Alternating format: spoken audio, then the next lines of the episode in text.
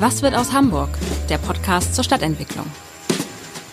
Hallo, moin, moin und herzlich willkommen zu einer neuen Ausgabe unseres Stadtentwicklungspodcastes. Mein Name ist Matthias Iken und ich habe heute den wohl größten Vermieter der Stadt bei mir zu Gast.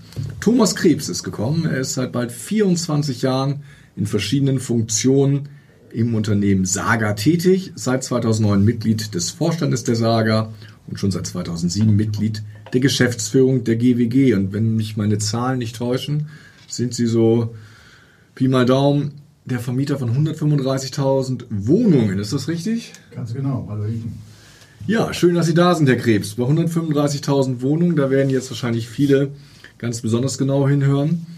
Nämlich, wenn es darum geht, wie in den kommenden Jahren sich die Mieten entwickeln. Aber ich würde ganz gerne, weil es Tradition ist bei uns, mit den fünf Fragen anfangen die Sie wahrscheinlich kennen. So ein kleines Warming-up. Was ist denn Ihre Lieblingsstadt, Herr Krebs? Ja, das ist schon Hamburg. Ähm, ich bin ja, seitdem ich bei der Saga bin, auch Hamburger. Zumindest Zugereister, wie das dann in München heißt. Und es äh, ist eine Stadt, die habe ich lieben gelernt. Ist eine vielfältige, weltoffene Stadt. Also hier fühle ich mich schon sehr wohl. Ihr Lieblingsstadtteil? Äh, das ist äh, tatsächlich Wohldorf-Urstedt. Und zwar, weil ich finde, es verbindet in einmaliger Weise äh, einen ländlichen Charme, aber mit einem Anschluss an die Metropole. Also eine perfekte Symbiose sozusagen für denjenigen, der es auch ein bisschen ländlich mag. Ihren Lieblingsplatz in der Hansestadt? Ja, das ist dann tatsächlich der Dubenstädter Brot. Das ist eine fantastische Möglichkeit auszuspannen und Natur zu erleben. Und immer noch zumindest ganz nah an der Grenze von Hamburg. Sie haben sich auch ein Lieblingsgebäude in der Hansestadt? Ja, jetzt muss ich zugeben, also wenn ich ganz ehrlich sein soll, ist mein Lieblingsgebäude steht nicht in Hamburg. Ich hoffe, das ist trotzdem Das ist trotzdem erlaubt, ja. Das ist nämlich der Weltausstellungspavillon von Mies van der Rohe in Barcelona. Und das war für mich ein äh, absoluter Aha-Moment von Ästhetik, Funktionalität, absolute Harmonie. Tut mir leid, dass es kein Hamburger ist. Ist überhaupt nicht schlimm. Hätten Sie jetzt gesagt, mein Büro, dann hätten wahrscheinlich auch wieder einige mit dem Kopf geschüttelt. Zum Schluss dürfen Sie noch ein Gebäude abreißen. Ach, da tue ich mich Gerne auch mehr. Ach. Hier unter uns können Sie ruhig mal mit der Abrissbirne rumfahren. Also, ähm, ich, ich hatte viele Ideen, aber lasse das aber dem Oberbaudirektor vom Berufswegen. Aber es gibt tatsächlich ein Gebäude im Saga-Bestand, Einkaufszentrum Müllmannsberg, direkt gegenüber haben wir eine alte Immobilie aus den 70er Jahren, neue Heimatimmobilie mit einer ehemaligen Pflegeeinrichtung. Das ist ein Objekt, das würde ich sehr gerne abreißen, neu bauen, wieder als äh, Pflegeimmobilie. Das würde den Stadtteil gut tun und das würde auch das Einkaufszentrum Müllmannsberg aufwerten. Der Oberbaudirektor wird es jetzt gleich gehört haben. Ja, nach diesen fünf Fragen, liebe Dr. Krebs, die spannende Frage, die jetzt seit einigen Tagen durch die Medien geistert, das ist ja die äh, Prognose des zentralen Immobilienausschusses, der gesagt hat, für die nächsten Jahre kann eine Rückkehr der großen Metropolen zu ihren früheren Wachstumsraten praktisch ausgeschlossen werden. Ganz im Gegenteil sollten die Akteure sich sogar auf ein Szenario einer länger anhaltenden Schrumpfung einstellen. Stellen Sie sich jetzt auf Schrumpfung ein? Nein, das tun wir nicht. Also das ist ja mit den Prognosen immer nicht ganz einfach. Wenn wir das mal ganz äh, statistisch sehen, ist es ja so, wir haben einen negativen Binnenwanderungssaldo, das ist so. Wir haben einen leicht positiven äh, Außenwanderungssaldo. Wir wissen nicht, ganz genau, wie das weitergehen wird, aber es ist schon sozusagen im Immobilienzyklus sehen wir schon auch Abwanderungstendenzen, insbesondere von Familien. Es könnte sein, dass Mitte der 20er Jahre schon eine Entspannung äh, eintritt, aber gleichwohl würde ich nicht darauf setzen. Wir wissen es nicht ganz genau, es kann Überraschungen geben. Denken Sie an 2015, äh, da kann die Welt auf einmal ganz anders aussehen. Denken Sie an den Ukraine-Konflikt und möglicherweise Millionen von Flüchtlingen. Wir wissen es nicht genau. Ähm, für uns als Sager heißt das immer, sich klug vorbereiten auf mögliche zyklische äh, Bewegungen am Markt. Das heißt für uns immer erstmal bauen, bauen, bauen, um den, äh, die der Anspannung entgegenzutreten am Wohnungsmarkt. Dafür gibt es für mich gar keine Alternative. Ist auch für mich eine erfolgreiche Angebotspolitik des Hamburger Senats. Aber so bauen, dass wenn dann der Markt dreht, wir gut positioniert sind. Und das heißt für uns im Niedrigpreissegment und in guten gemischten Quartieren innerstädtisch, so dass wir dann, auch wenn sich mal in den Randlagen der Markt entspannt, wir trotzdem gut aufgestellt sind.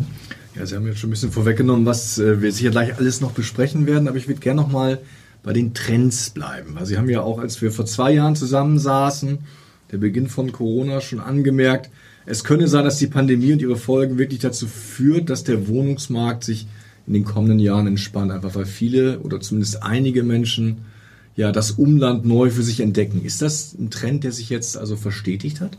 Also ich glaube schon, dass das im Moment ein Trend ist. Das ist aber ein Trend, den kennen wir aus der Vergangenheit. Das haben wir auch schon bei der letzten großen Wohnungswartwende gesehen, nach der deutschen Wiedervereinigung. Ähm, dass äh, dann doch, äh, wenn äh, im Zuge der Anspannung viele Menschen doch gern in den, in den Speckgürtel gehen, insbesondere Familien. Das wird jetzt verstärkt, das sehe ich schon, das sehe ich auch in der Saga durch das Thema Homeoffice.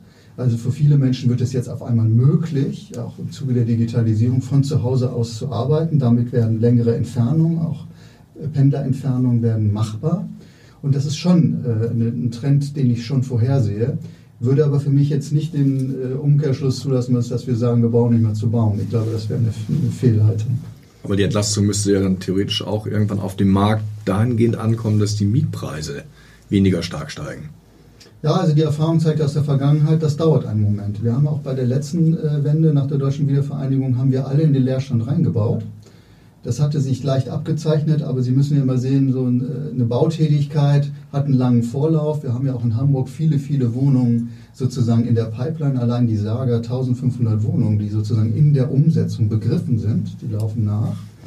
Und äh, die äh, brauchen dann auch eine Weile. Und selbst wenn dann mal ein Markt sich in den nächsten Jahren entspannen sollte, zieht sich das dann ein bisschen, bis der Markt dann auch richtig die Bremse vollziehen kann. Also das ist ein bisschen vielleicht wie so ein Tanker ja, der Wohnungsmarkt, der kann nicht von heute auf morgen bremsen, sondern der hat einen gewissen Auslauf.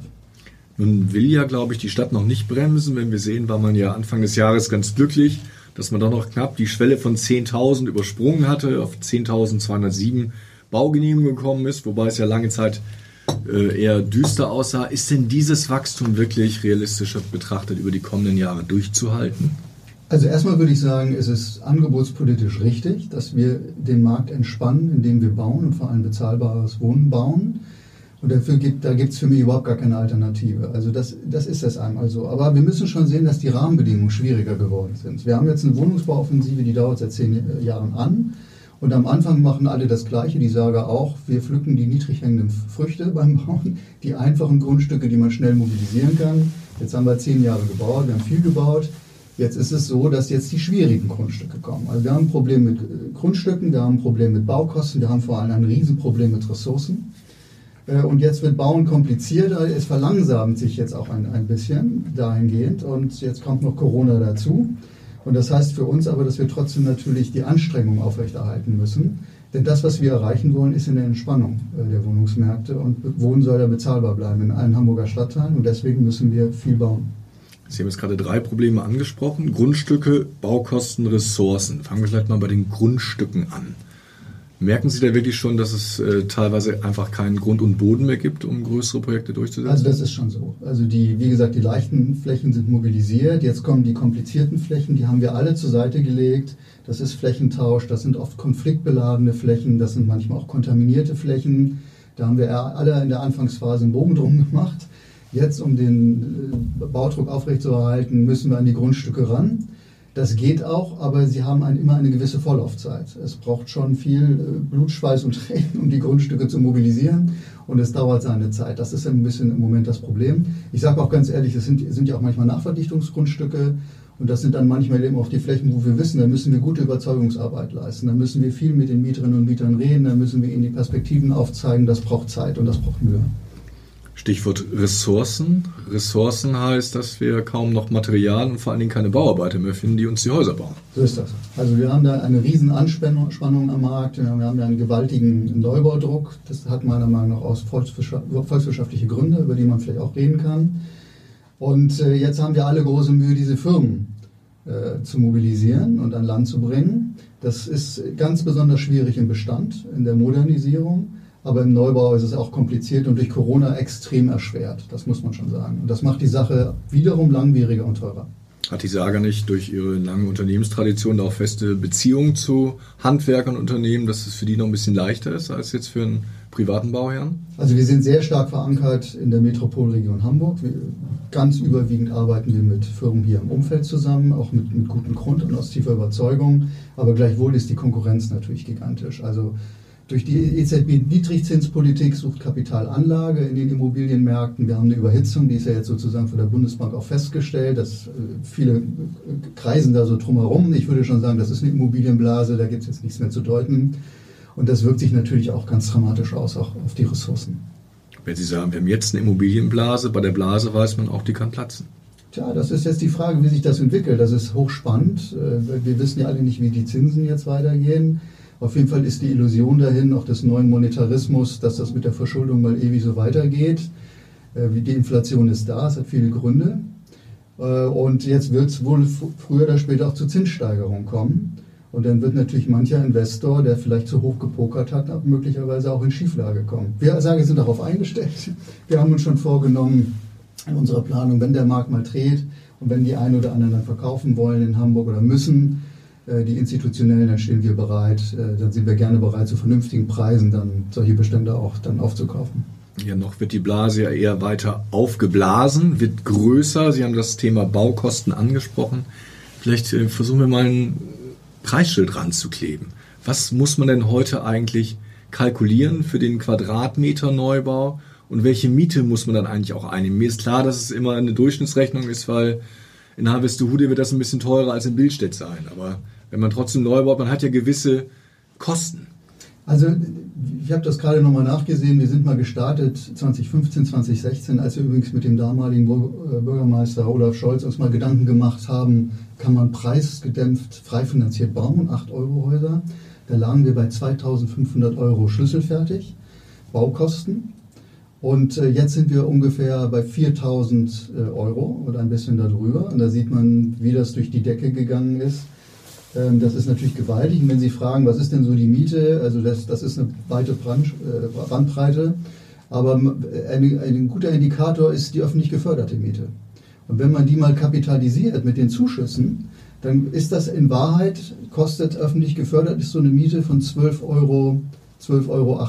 Und da sehen Sie, was auch der Staat dazugeben muss, um es bezahlbar zu machen, damit wir bei 6,80 bzw. 6,90 dann auslaufen in der Vermietung, in der Anfangsmiete öffentlich gefördert.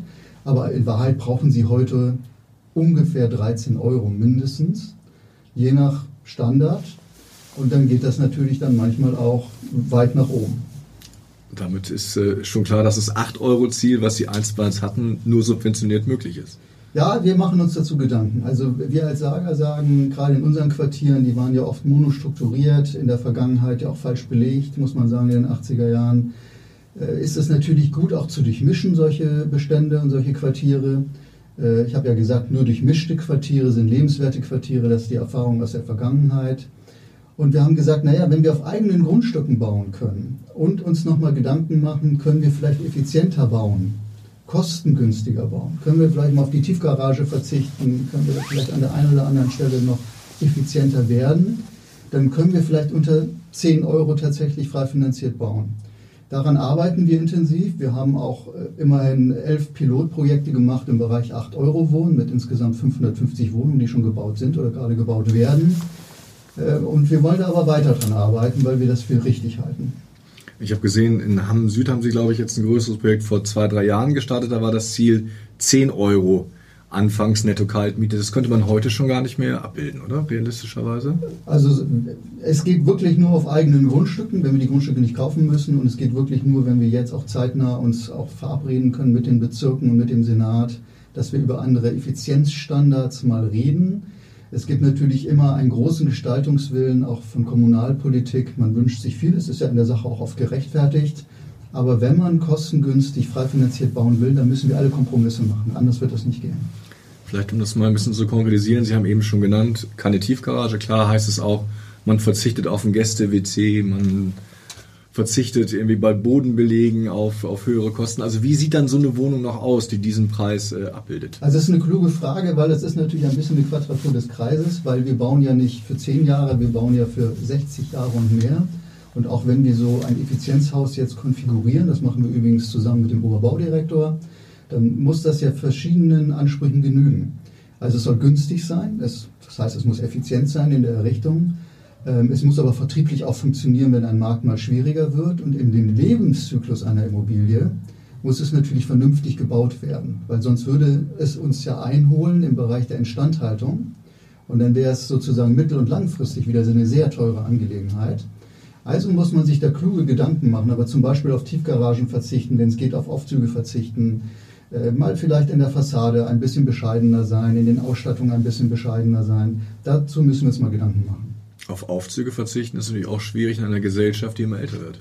Sehen Sie, da haben wir schon wieder einen Zielkonflikt. Deswegen ist dann wahrscheinlich das äh, Hamburg Wohnung nicht unbedingt geeignet für seniorengerechtes Wohnen. Also da werden wir Kompromisse machen müssen und ein bisschen abschichten müssen.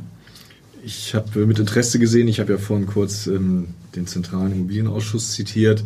Den hat man ja auch sehr unterschiedlich gelesen. Einige haben gesagt, wir haben so viele Singles, Hamburg baut viel zu große Wohnungen, weil der Durchschnitt irgendwie 76 Quadratmeter Wohnfläche sind. Andere haben gesagt, die Familien ziehen weg, Hamburg baut viel zu kleine Wohnungen.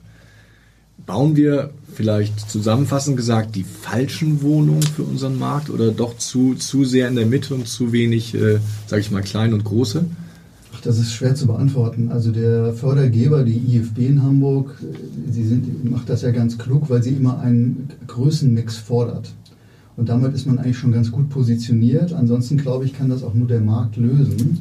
Wir hatten natürlich auch Marktphasen, wo wir dann Probleme hatten mit sehr kleinen Wohnungen. Wir hatten aber auch Marktphasen, wo wir auch Probleme hatten mit sehr großen Wohnungen. Also das ist immer schwierig, das hängt immer vom Marktzyklus ab und wie gesagt, ich glaube, es kommt auf einen gesunden Mix an im, im Neubau und wenn man gut durchmischt, ist man, glaube ich, ganz gut positioniert. Und mixen wir in der Hansestadt insgesamt gut? Im geförderten Bereich können wir das so sagen. Also das gibt, die, gibt der Fördergeber vor, dass man einen Wohnungsmix abbilden muss. Ob der Markt da manchmal daneben liegt, das ist sicherlich eine berechtigte Frage. Sie sprachen ja eben von Zielkonflikten. Manchmal denke ich, Sie sind wie ein Jongleur, der irgendwie sechs oder sieben Bälle in der Luft halten muss, weil jetzt kommt noch ein weiterer Ball dazu, das ist das Stichwort Klimaschutz. Und ähm, die Wohnungen müssen ja nicht nur günstig sein und reichlich gebaut werden, sondern auch noch energetisch am besten maximal gedämmt. Wie wirkt sich denn das auf Ihre ganzen Bälle, die Sie in der Luft halten, aus? Also mit dem Jonglieren, das gefällt mir sehr gut, das trifft die Sache nämlich. Äh, es ist in der Tat sehr schwierig. Wir kommen ja eigentlich aus einem Geschäftsmodell, wo wir uns ungefähr vor 25 Jahren mal Gedanken gemacht haben. Da ging es der Saga mal sehr schlecht. Sie war ja eigentlich ein Abwicklungsfall. Wie machen wir das denn eigentlich? Satzungsgemäßer Zweck, sozial verantwortliche Mieten, soziale Quartiersentwicklung. Wie bringen wir das denn eigentlich zusammen mit einem gesunden Unternehmen? Und da hatten wir diese zwei Dimensionen, soziale Verantwortung und ökonomischer Erfolg. Wie bringen wir das zusammen? Jetzt ist es komplizierter geworden. Es kommt eine dritte Dimension als gesellschaftliches Problem dazu, dem wir uns stellen müssen. Das ist der Klimaschutz. Und es kommt auch eine vierte Dimension dazu. Das ist Governance, gute Unternehmensführung. Und dann sind wir schon mitten in der Nachhaltigkeitsdiskussion. Wie schaffen wir es eigentlich, diese vier Themen zusammenzubringen? Ich glaube, ein ganz großes Missverständnis in der Diskussion ist, dass viele meinen, Nachhaltigkeit sei ein operatives Ziel. Also wenn ich Ihnen jetzt sagen würde, die Saga baut nur noch Plus-Energiehäuser, da würde wahrscheinlich der eine oder andere sagen, oh, das klingt unheimlich nachhaltig. Dann würde ich aber antworten, das ist aber nicht per se nachhaltig.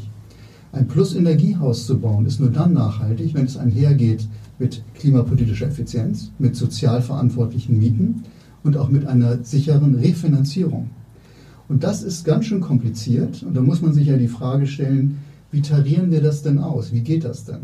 Und eigentlich braucht man ein regulatives Prinzip, das das austariert und ich bin fest davon überzeugt, dass es ein Stück weit schon auch eine Marktlogik, eine Allokationseffizienz.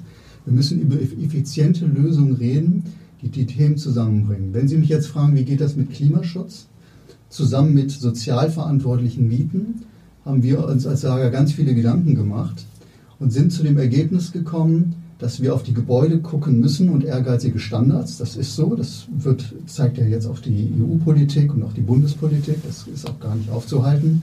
Aber wir müssen vielleicht auch alternative Wege mal denken. Und das heißt für uns, nicht nur aufs Gebäude gucken, sondern im Rahmen von sogenannten Quartiersansätzen sich auch die Frage stellen, wie können wir denn Wärme dekarbonisieren? Wie können wir große also die CO2-Bilanz verbessern? Mhm. Richtig, solarisieren, also Solarstrom in die Quartiere bringen.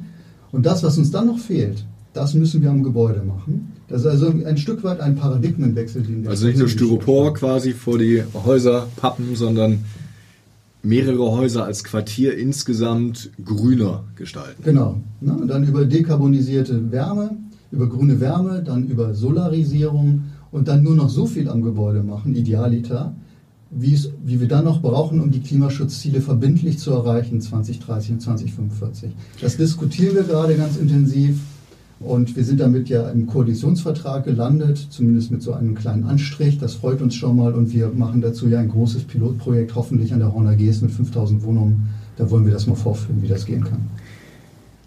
Wir hatten jetzt zuletzt als Gast im Podcast Dietmar Wahlbeck von der AGE so ein bisschen der Bauexperte des Landes und der hat gesagt, also alles unter Effizienzhaus 70 ist eigentlich unwirtschaftlich. Das heißt also alle Häuser, die, die noch stärker energieoptimiert sind, die sind am Ende nur teuer. Sehen Sie das auch so? Also es gibt schon eine Erfahrung in der Wohnungswirtschaft äh, und die besagt, also dass die Bestandsgebäude meistens in den Verbräuchen und in den CO2-Emissionen besser sind, als sie gerechnet werden. Und oft sind ambitionierte energetische Standards nicht, im Verbrauch dann nicht so gut wie sie zumindest in der Theorie dargestellt werden. Also das ist so eine Praxiserfahrung, die haben wir früher auch mit sogenannten Passivhäusern, heute in KfW 40 Häusern gemacht. Also man muss da schon kritisch drauf gucken. Und von daher glaube ich, müssen wir wirklich ganz kritisch auch die Frage nach Effizienz stellen. Wir haben begrenzte Ressourcen, wir haben begrenzte Mittel, vor allem dann, wenn wir auch sozialverantwortlich vermieten wollen. Und deswegen müssen wir wirklich nach der besten Lösung suchen im Sinne von Nachhaltigkeit. Aber ich, ich glaube, Dieter Wahlberg ist ein ganz kluger Mann. Nur politisch betrachtet, wie gesagt, würde ich sagen, mit Blick auf die EU und äh, auch die Bundespolitik werden wir verschärfte Standards nicht mehr aufhalten können. Deswegen wäre mein Plädoyer, einen zweiten alternativen Weg trotzdem zu eröffnen über den sogenannten Flottenverbrauchs- und Quartiersansatz, wo die organisierte Wohnungswirtschaft zumindest nochmal dem Beweis antreten sollte, dass es vielleicht auch anders geht. Hm.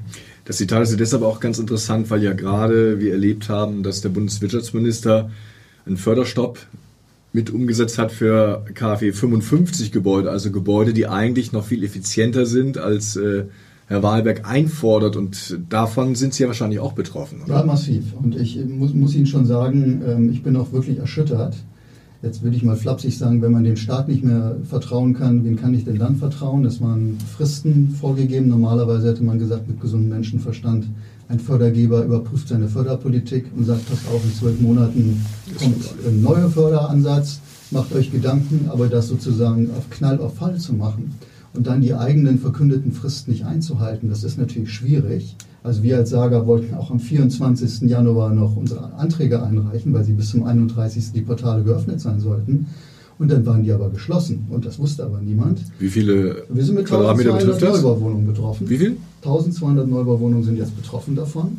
Jetzt müssen wir uns dazu Gedanken machen, wie geht das? Wir hoffen noch sehr, dass es noch dazu Regelungen gibt für die, die im Januar noch beantragen wollten, weil wir finden das auch unter Vertrauensschutzgesichtspunkten schon schwierig. Und äh, von daher würde ich schon sagen, das hat auch Bremsspuren hinterlassen. Also wir haben ja gerade darüber geredet, dass es unheimlich viele Hürden gibt im Bereich Bauen im Moment. Das sind die Grundstücke, das sind die Baukosten, das sind Rahmenbedingungen. Und jetzt dieser Vertrauensverlust in der, in der Förderpolitik, das war nicht hilfreich, das muss ich ganz deutlich sagen. Können Sie sich auch eine Klage vorstellen? Das wurde ja auch diskutiert. Ich bin da ein bisschen pessimistisch. Also der Verband, äh, auch der VW und der GDW, die sind da ja sehr optimistisch. Die wollen die Sache angehen. Ähm, ich, juristisch bin ich nicht ganz so optimistisch. Äh, und das, das würde ich mal den Verbänden überlassen wollen. Aber ich, ich glaube, wir haben es politisch zum Ausdruck gebracht, auch über gute Verbandsarbeit, dass das äh, nicht glücklich war. Wir haben ja vorhin ein bisschen, ähm, um es zu konkretisieren, über, über ähm, Kosten gesprochen, die man für den Quadratmeter ausgeben muss. Kann man auch bei diesem Förderstopp eine Summe pro Quadratmeter angeben, was das eigentlich ein äh, Investor kostet, dass er jetzt keine Fördergelder mehr kommt, bekommt? Ich kann das so ganz konkret kann ich Ihnen das nicht sagen. Wenn es so sein sollte, dass wir diese Gebäude komplett umplanen müssen, dann würde das bedeuten, äh, wir müssen sie jetzt stoppen im Verfahren. Wir müssen neue Gebäude planen, weil in, den Standards, das hat gravierende Auswirkungen auf die Gebäude. Also was die Dämmung angeht, was die Haustechnik angeht und vieles mehr. Und dann kann ich Ihnen sagen, bei 1200 Wohnungen, wenn das so sein sollte, wir keine Lösung finden, da reden wir über Millionen. Das ist schon gravierend. Es wäre dann ja ein Treppenwitz, wenn also quasi die Berliner Bundesregierung mit Olaf Scholz an der Spitze, Rot, Grün, Gelb, dann das Zehntausender Ziel in Hamburg erstmal zu Fall bringt, oder? Das haben Sie jetzt gesagt. Sie können es bestätigen. Gut, habe ich gesagt was mich umtreibt, ist natürlich auch ein bisschen die Frage, Sie ähm, schauen ja, dass es bezahlbaren Wohnraum in Hamburg gibt. Das ist natürlich eine der zentralen Fragen, aber es gibt ja auch so etwas wie eine Mittelschicht, die also zunehmend fassungslos auf den, auf den Wohnungsmarkt bekommt. Einerseits vielleicht, weil sie keine Berechtigungsscheine hat, um dann wirklich in vergünstigte Wohnungen einzuziehen, aber sie natürlich auch keine Quadratmeterpreise von 10.000 Euro aufwärts leisten können. Laufen wir so ein bisschen in so eine Gefahr, dass diese Mittelschicht, von der ich jetzt mal spreche, sich irgendwann Hamburg nicht mehr leisten kann? Also wenn Sie jetzt äh, insbesondere auch von dem Eigentumssegment reden, dann ist das, glaube ich, so. Äh, und das ist, wir haben ja gerade auch über das Thema Blasenbildung gesprochen. Wenn wir die Entkopplung von Kaufpreisen und Mieten sehen, ist das dramatisch. Normalerweise sagt man dieser Vervielfältiger, also diese Relation ist 15 bis 20-fach. Wir sind heute regelhaft bei 40-fach. Also das 40-fache der erziehbaren Mieten müssen bezahlt werden für solche Immobilien. Das, und das war historisch gesehen immer 12 bis 20 oder so. Ne? So, das war die ja. Range, die war gesund. Äh, können Sie rechnen, das dann so ungefähr waren das so 4, 5 Prozent an Rendite übersetzt. Ne? Heute ist das unter 2 Prozent. Äh, und das passt nicht mehr zusammen. Und dann ist das natürlich für jemand, der auch für seine Familie ein Eigenheim sucht, und das tun sehr viele Menschen, das ist ein Lebenstraum, äh, dann wird es wahrscheinlich im Moment nur im, äh, sagen wir mal, außerhalb der Stadt gehen, vielleicht noch im Speckgürtel. Und das ist eigentlich eine nicht gute Entwicklung, das muss man schon sagen, weil wir wollen ja gerade die Familien eigentlich auch in den, in den Metropolen halten, aus vielerlei Gründen. Und äh, führt dann eben auch zu dieser Flucht in, die, in, die, in den Speckgürtel. Müssen wir vielleicht dann auch ein bisschen ähm, uns wieder so älteren Konzepten nähern? Wir haben ja zum Beispiel da, wo die Saga ja auch groß geworden ist, kürzlich Geburtstag gefeiert in der Steenkamp-Siedlung. Wäre das zum Beispiel so ein Modell, wo jetzt quasi auch äh, die Mittelschicht in so Neubauprojekten einziehen könnte, dass man sowas nochmal als Gartenstadt versucht neu zu planen? Also vom, vom Grundsatz finde ich das richtig und ich glaube auch gerade, wenn wir ähm, große Bauprojekte vielleicht auf der grünen Wiese entwickeln, dann glaube ich, brauchen wir unbedingt diesen Mix. Und dann wird aber die große Herausforderung sein, dann auch das, äh, das Eigentumssegment bezahlbar zu gestalten, weil ich glaube, das wäre sehr wichtig und das wäre auch gut für die Quartiere. Für die Saga ist das jetzt im Moment kein Thema, da hat auch das Eigentumssegment, das hat auch immer so bestimmte Konjunkturen. Also vor 20 Jahren war das mal ein Thema, da hatten wir einen entspannten Markt. Und da war das für uns auch ein, ein, ein sozialpolitisches Steuerungsinstrument, äh, für Eigentum zu sorgen, für Schwellenhaushalte, auch in, in, in, großen Siedlungen. Das hat auch gut funktioniert, hat auch stabilisierend gewirkt. Äh, heute in diesem angespannten Markt macht es natürlich keinen Sinn, dass die Saga weiter Bestandswohnungen verkauft. Das haben wir deswegen auch eingestellt, da stehen wir auch zu. Das kann in Zukunft sich mal anders verhalten. Aber bei großen Flächenentwicklungen wird das in der Tat eine Herausforderung sein, Eigentum auch anzubieten für Hamburger Familien und zwar so, dass es bezahlbar ist. Vielleicht so ein bisschen in der Analogie zu der Idee im, Wohn im Mietwohnungsmarkt mit den Hamburg Wohnungen. Also wie schaffen wir es für, äh, für Haushalte in dieser Sandwich-Position, nicht öffentlich gefördert, aber auch nicht frei finanziert, 16, 17, 18 Euro in der Miete, schaffen wir was dazwischen. Und das ist ja genau der Versuch, um die 10 Euro da ein Angebot zu, äh, zu unterbreiten. Sind eigentlich die Großwohnsiedlungen, die Lösung der 60er und 70er Jahre für alle Zeiten ausgeschlossen oder muss man die auch wieder neu denken? Also für uns in dieser Form ja. Äh, ich, es hatte damals auch eine, eine eigene Konjunktur. Das waren eigene Erkenntnisse. Ich weiß, als ich bei der Saga mal angefangen habe und da hat mir ein äh, älterer Kollege, ein Techniker, äh, ein Bauingenieur, hat mir dann eine Großwohnsiedlung gezeigt und ich, ich habe ihn dann gefragt, wie, wieso habt ihr das gemacht? Welche war das? Darf, können Sie verraten? Das war eine Großwohnsiedlung, der, der Kollege kam aus der neuen Heimat noch äh, und, und er hat mir dann erklärt, dass man das im historischen Kontext sehen muss, dass man sehen muss, welche Versorgungsprobleme es auch gab in den 60er Jahren, dass es damals eine Errungenschaft war, moderne Wohnungen äh, mit, mit Fernwärme, äh, möglicherweise sogar zwei Bädern, das war was Großartiges zur damaligen Zeit mit Blick auf die Wohnverhältnisse, die mancherorts geherrscht haben. Also man muss es in den historischen Kontext sehen. Aber ich habe mit großem Interesse gelesen äh, in unseren eigenen Recherchen. Wir feiern ja dieses Jahr 100 Jahre Saga, werden dazu auch einen Band veröffentlichen. Und äh, dann bin ich da auch darüber gestolpert, dass der ehemalige Bürgermeister Hans-Ulrich Klose Anfang der 80er Jahre ja mal äh, sich überlegt hat, ob man Großwohnsiedlungen nicht wieder abreißen sollte, weil sie möglicherweise gescheitert sind. Ich glaube, das war auch ein Fehlurteil. Ähm, ich will sagen, wir würden heute so nicht mehr bauen. Nur gemischte Quartiere sind lebenswerte Quartiere, deswegen brauchen wir den Drittelmix. Und man kann diese Großwohnsiedlung heute natürlich mit professionellem Quartiersmanagement revitalisieren. Man kann sie modernisieren und Mümmelmannsberg ist zum Beispiel ein schönes Beispiel. Viele Menschen leben sehr gerne da, die identifizieren sich mit ihrer Siedlung, die leben schon in der zweiten oder dritten Generation da. Also man kann sie, diese Großwohnsiedlung auch sehr wohl lebenswert gestalten und liebenswert gestalten. Ich habe ja am Anfang gesagt, der größte Vermieter der Stadt sitzt hier bei mir. Jetzt werden ganz viele der 135.000 Wohnungsmieter darauf gewartet haben, dass Sie vielleicht eine Prognose abgeben, wie es denn mit den Mieten weitergeht in den kommenden Jahren. Also ich kann ja immer sagen, wir als Sager, das gilt auch für viele Genossenschaften, wir sind ja die Mietpreisbremse. Also wir liegen mit unserer Durchschnittsmiete bei der Eingangsmiete mit geförderter Wohnungsbau 6,90 Euro. Wir liegen immer 20 Prozent mindestens unter dem Mittelwert-Mietenspiegel. Also das ist unser Geschäftsmodell, sozial verantwortliche Mieten anzubieten, zu gestalten, zu managen. Äh, von daher sind wir uns da natürlich an der Stelle auch gar nicht betroffen, weil wir anders unterwegs sind. Übrigens auch mit einem erfolgreichen Geschäftsmodell anders unterwegs sind. Damit, damit kann man wirtschaftlich sehr wohl erfolgreich sein, wenn man auch dieses Segment bedient. Aber im Moment ist die Mietentwicklung natürlich ähm, schon auch äh, für, für eine Metropole wie Hamburg schon auch bedrohlich. Haben wir jetzt auch ja auch gesehen. Gesellschaft bedrohlich, das muss man ganz klar sagen. Äh, und deswegen müssen wir unbedingt die erfolgreiche Angebotspolitik des Hamburger Senats fortsetzen. Wir müssen, solange wir können, viel bauen, bezahlbar bauen. Das ist die einzige Chance, den Markt zu entspannen. Und wie gesagt, je nachdem, wie der Markt läuft, wenn es dann über die Wanderungsseiten Entspannungstendenzen gibt, dann haben wir es ja auch geschafft, dann waren wir ja auch erfolgreich. Nun kommt ja noch hinzu, dass wir die zweite Miete, wie es inzwischen heißt, nämlich die, die Kosten für Energie etc., dass die auch immer weiter steigen. Da können Sie natürlich auch angesichts der aktuellen politischen Entwicklung keine Entwarnung geben.